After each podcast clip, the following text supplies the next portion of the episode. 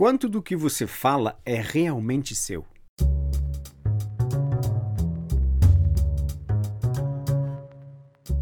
Filosofando podcast com o professor Sidney.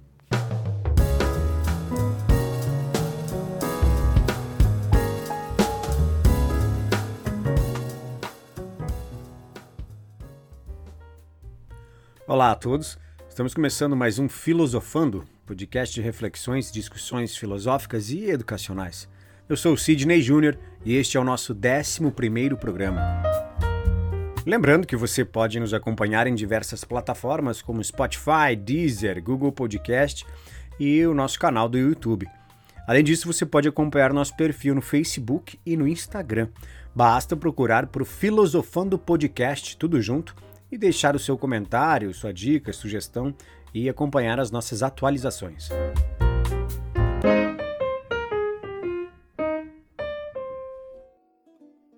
No programa de hoje, nós vamos explorar a importância que existe em dominar a linguagem, ou seja, até que ponto você é capaz de expressar com autenticidade os seus, os seus pensamentos, os seus sentimentos, ideias e emoções e não apenas repetir as chamadas frases feitas para expressar percepções que, no fundo, são suas, próprias e singulares. Hum? Na verdade, esse assunto é muito próximo de tudo o que nós viemos tratando aqui no, no podcast. Todos os nossos programas até agora trataram, de certo modo, das consequências e dos efeitos ao se adquirir ou não adquirir uma alta cultura, seja ela através da literatura, das grandes obras literárias, é, das grandes obras artísticas, né, filosóficas, históricas, enfim, todas as consequências e os efeitos que vêm em nós termos ou não termos um honesto apreço pelo conhecimento. Todos os nossos programas mais ou menos trataram disso. Nos últimos dois programas, por exemplo, nós vimos que para um indivíduo alcançar um grau convincente de um pensamento crítico, inevitavelmente ele terá que absorver a cultura já existente e de como as pessoas chegaram até aquele assunto. Caso contrário, suas opiniões terão pouco valor. Ou, mais anteriormente ainda, quando nós tratamos sobre vocação e profissão, nós exploramos as consequências que há quando não nos preocupamos com um exame atento do nosso mundo interior. Agora nós vamos explorar quais são as consequências e os efeitos possíveis para um indivíduo que não busque desenvolver ou aprimorar minimamente a sua capacidade de expressão, principalmente através da sua linguagem. Esse assunto me foi sugerido pela, pela leitura da obra do livro A Palavra, publicado em 1952 pelo filósofo francês Georges Gusdorff, filósofo que, para quem me acompanha, sabe que eu tenho um enorme apreço, principalmente pela obra desse filósofo chamada Professores para Quê, de 1963, um livro que, ao meu ver, deveria ser lido e relido por todos os professores. Mas na obra A Palavra, o Gusdorff trata de uma tensão muito interessante que existe entre expressão e comunicação através das palavras. Veja só, o problema seria que as nossas percepções do mundo, elas são exclusivamente nossas porque elas se dão através dos nossos sentidos. Mas as palavras que nós utilizamos para a comunicação possuem um sentido que não pode ser completamente nosso. Caso contrário, não haveria comunicação. Ou seja, quando é que a expressão pelas palavras pode ser algo verdadeiramente autêntico? Esse é um assunto que pode parecer um tanto específico, ou particular, seja com relação à filosofia da linguagem, à literatura, mas na verdade é muito mais comum do que nós imaginamos. Se você fosse contar a história da sua vida, o que você diria? Hum? Quais são os fatos e acontecimentos que você consideraria decisivos na narrativa da sua própria vida? Veja só, ao considerar os acontecimentos importantes, você seria capaz de lembrar os sentimentos, emoções e ideias que você teve naquele momento? E você seria capaz, portanto, de narrar eles para alguém? Contar eles? Você seria capaz de descrevê-los para alguém com a riqueza que você viveu? Ah, mas para isso seria, eh, seria preciso um talento literário que eu não tenho, Sidney. É verdade. Um talento literário faria uma grande diferença nessa situação. Mas então, se nós baixássemos um pouco a exigência e não pensássemos na narrativa inteira de uma biografia, mas de acontecimentos, sentimentos e impressões que você teve ou pelos quais você já passou. Hum? Por exemplo, a situação política no seu país e os absurdos diários que acontecem.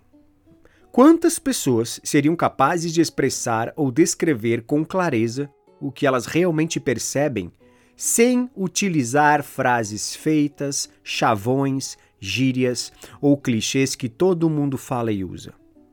Ao seu redor, você consegue perceber a quantidade de chavões, frases feitas, gírias, jargões que as pessoas utilizam para expressar situações em que muitas pessoas têm a mesma experiência? Ou então pense numa situação, por exemplo, em que você trabalhe em um local em que há alguma pessoa que você não simpatiza muito, mas você percebe que ela é um bom profissional. De modo que dentro de você exista uma tensão entre sentimento de não gostar com uma mistura de um reconhecimento profissional. Quantas pessoas seriam capazes de expressar o que sentem numa situação como esta sem serem mal entendidas? Quantas pessoas seriam capazes de expressar o que sentem nesta situação sem utilizar frases prontas ou clichês verbais?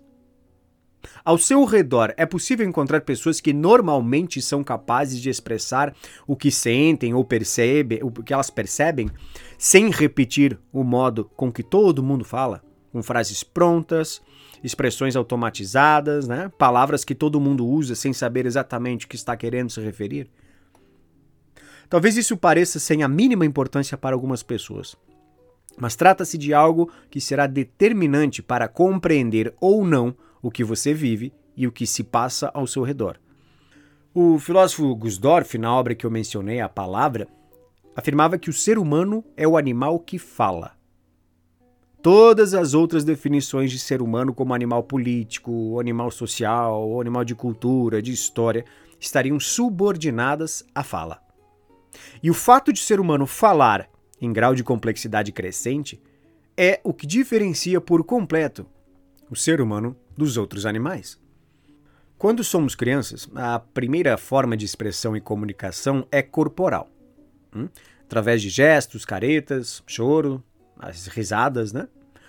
Mas essa é uma forma bem limitada de comunicação. Todo mundo que tem filho sabe a angústia que é ao ver o, o, seu bebê incomodado com alguma coisa que você ali não sabe o que está acontecendo, que você não sabe o que é. Todo mundo que tem filho já passou por isso. Existe um certo limite na, na, na comunicação corporal. Com o tempo, nós aprendemos a falar e as possibilidades de expressão e comunicação se ampliam enormemente. Ou seja, você é capaz de mencionar com uma precisão muito grande o que dói, se você tem fome, se você tem sono e por aí vai. No entanto, a ampliação dessa capacidade de linguagem ela também parece ter um certo limite. Com o tempo, nos tornamos adultos, criamos uma biografia, acumulamos experiências, estados interiores, gostos, sentimentos, ideias e assim vai. De modo que, por princípio, nós deveríamos ser capazes de expressar com clareza o que nós percebemos o que nós pensamos, o que nós sentimos. Mas nós sabemos que nem sempre é assim. Quando nós somos crianças e aprendemos a falar, nós absorvemos uma coisa chamada a nossa língua, que não foi feita para nós. Ela não foi feita sob medida às nossas necessidades particulares, aos nossos desejos. A língua, a nossa linguagem, ela já estava aí quando nós chegamos. Ela é um patrimônio cultural. E nós tivemos que absorvê-la. Ou seja, a língua é um instrumento impessoal. E nesse primeiro momento, ela não é a nossa expressão própria. Ela é o meio de dizer o que as outras pessoas já disseram. E por sua vez, a maioria da comunicação entre as pessoas irá acontecer num nível de transmissão que a gente pode chamar de convencional, ou seja, naquilo que todo mundo entende sem muito esforço, meio que no automático. Isso significa dizer que quando nós somos jovens, a nossa linguagem ela não é autêntica e personalizada, mas ela é genérica e impessoal. Ou seja, o nível da linguagem permanece num plano já consolidado e aceito no meio em que a gente vive, na turma que a gente vive, no grupo em que a gente vive, seja por, por frases prontas, né? por expressões comum, comuns, ordinárias, gírias, clichês, frases que todo mundo fala, brincadeiras e piadas que todo mundo utiliza naquele meio, naquele local, naquele grupo. Ocorre que este nível de linguagem, na verdade, acaba se estendendo por muito tempo na vida de muitas pessoas. Veja só, muitas pessoas utilizam com muita frequência chavões, expressões, frases prontas, jargões da moda, às vezes para expressar os seus estados mais interiores e particulares. Experiências e percepções íntimas que certamente não poderiam ser traduzidas ou reduzidas por completo em uma linguagem tão convencional como aquela. Ou seja, a expressão de muitas pessoas acaba não sendo verdadeiramente autêntica. E talvez elas nem percebam isso. Talvez muitas pessoas acreditem que repetindo frases prontas e jargões da moda, elas estejam realmente expressando as suas ideias, as suas percepções e sentimentos próprios. Por exemplo, faça a experiência de perceber a forma com que as pessoas ao seu redor elogiam umas às outras e comece a observar qual é a frequência e a quantidade de frases prontas e convencionais que as pessoas utilizam. Hum? Ou ainda, observe quando alguém tente é, simplesmente descrever uma determinada pessoa. Hum? Quando alguém vai falar sobre alguém. Faça a experiência de começar a observar atentamente quando alguém tenta descrever outra pessoa e procure notar qual é a frequência e a quantidade de frases prontas e convencionais, ou seja, aspectos comuns que são ressaltados, quais são os detalhes que normalmente são percebidos. Depois disso, faça a mesma experiência entre as pessoas que não têm o hábito de leitura. É muito provável que você perceba uma linguagem pouco personalizada rapidamente. Bom, mas qual é a importância de termos uma, uma linguagem autêntica? Por que, que eu não posso simplesmente falar como todo mundo fala, repetir o que todo mundo repete? Hum? Não há problema algum. Mas lembre que você só consegue perceber o que você consegue pensar. Aqui se trata de algo que já falamos aqui no nosso podcast. Qual é o nosso horizonte de consciência? Ampliar isso significa aumentar a nossa capacidade de perceber o mundo à nossa volta, de compreender a nós mesmos e aos outros de um modo muito mais profundo, complexo e real, o que tornaria uma vida muito mais verdadeira e sincera. E como é que nós desenvolvemos uma linguagem autêntica? Através daquilo que já foi explorado aqui nos outros programas e que nós chamamos de ampliar o imaginário literário. Ou seja, aprendendo a ter o hábito de frequentar e ler os grandes clássicos da literatura. Veja só, isso é de uma importância tão grande e fundamental que vale a pena a gente insistir. Nos nossos programas, nós já exploramos a grande riqueza que há em absorver e compreender os grandes clássicos da literatura e como que isso pode ampliar enormemente a nossa capacidade de perceber a nós mesmos, né, aos outros, o mundo, a realidade em que a gente vive.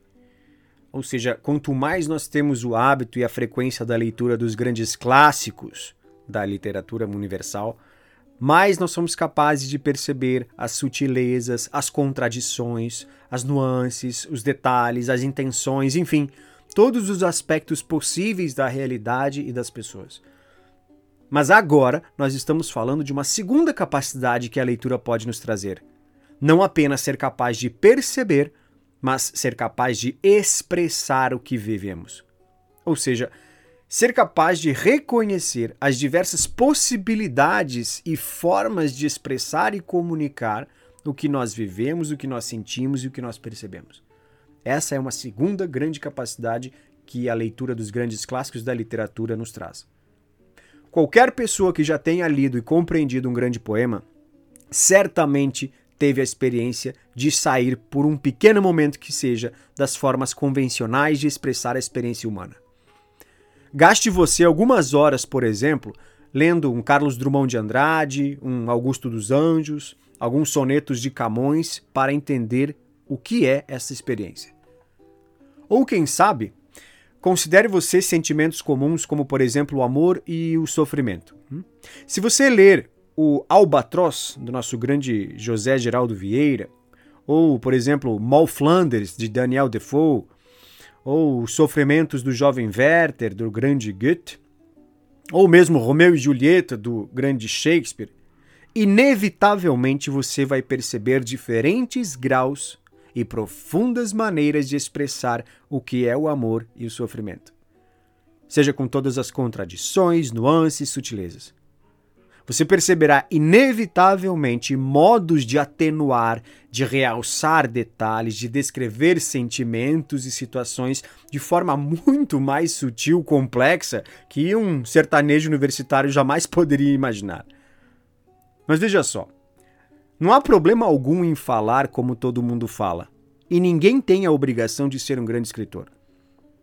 Mas você consegue imaginar por um momento o que o hábito de ler obras como aquelas da grande literatura pode fazer com a linguagem de um indivíduo comum depois de alguns anos?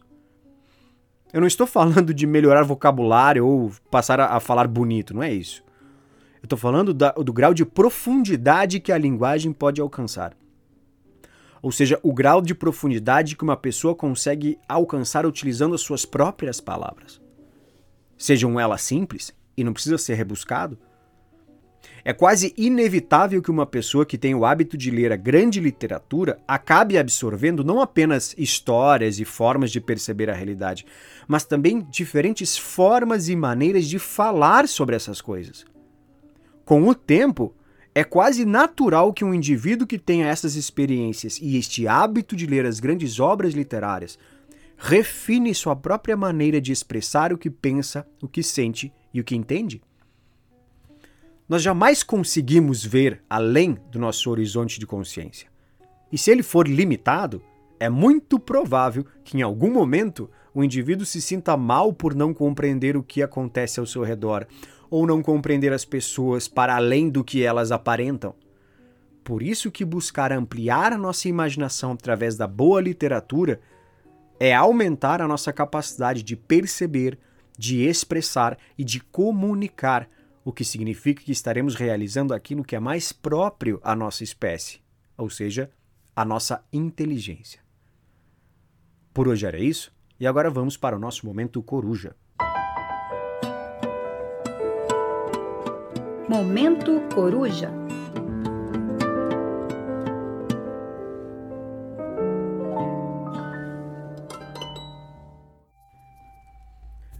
O Momento Coruja de hoje traz um trecho do livro A Prima Bête, de 1846, do clássico escritor francês Honoré de Balzac. Nesse trecho são descritas as virtudes que brotam quando o indivíduo tem coragem de empregar todas as suas forças, né, suas energias por uma vida cheia de sentido. No caso, nesse trecho, o que é esperado quando um artista trabalha com um grande afinco e grande dedicação. E o trecho diz assim: A qualidade que merece, acima de todas, a maior glória na arte, e nesta palavra incluímos todas as criações da mente, é a coragem. Coragem de um tipo que as mentes vulgares não concebem e que talvez seja pela primeira vez aqui descrita. Planejar, sonhar e imaginar belas obras é com certeza uma agradável ocupação.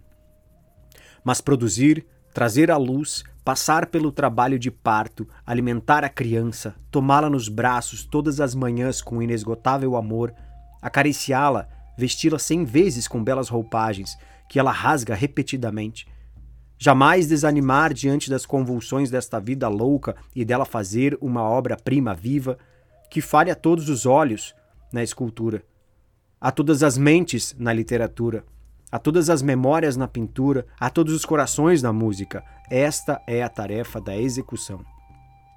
A mão precisa estar pronta a todo instante para obedecer à mente. E os homens criativos não vêm de encomenda. O trabalho é uma luta cansativa ao mesmo tempo temida e amada pelas naturezas fortes e refinadas, que muitas vezes se quebram sob a tensão. Se o artista não se lança irrefletidamente ao trabalho como um soldado à brecha, e se naquela trincheira não cavar como um mineiro mergulhado sobre uma barreira de rochedos, a obra jamais será completada. Perecerá no estúdio, onde a produção se torna impossível, e o artista contemplará o suicídio do próprio talento. E é por esta razão que a mesma recompensa, os louros e a glória, são concedidos aos grandes poetas como aos grandes generais.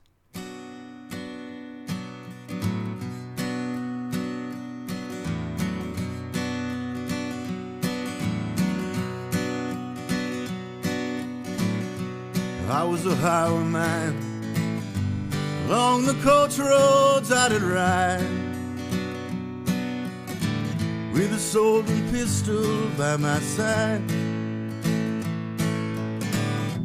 Many a young maid lost her baubles to my trade. Many a soldier shed his lifeblood on my blade. The bastards hung me in the spring of 25. But I'm still alive.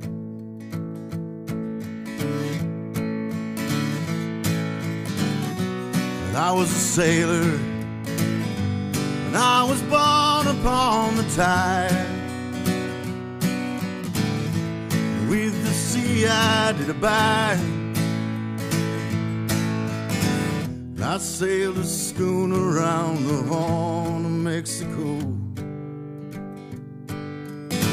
And I went aloft to furl the mainsail in a blow. When the odds broke off, they said that I got killed. But I'm living still.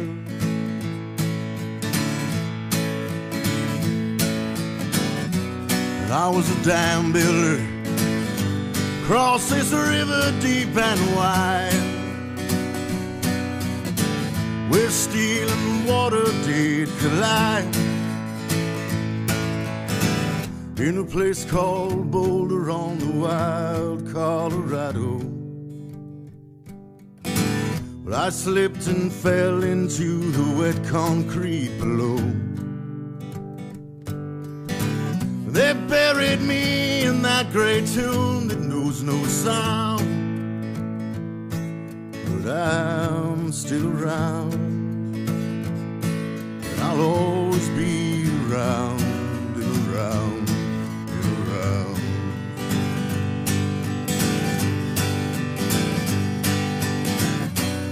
I flew a starship across the universe divide.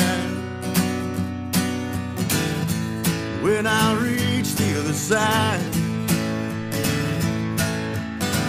I'll find a place to rest my spirit if I can. Perhaps I may become a highwayman again. or I may simply be a single drop of rain. And I will remain, and I'll come back again. and again, and again, and again.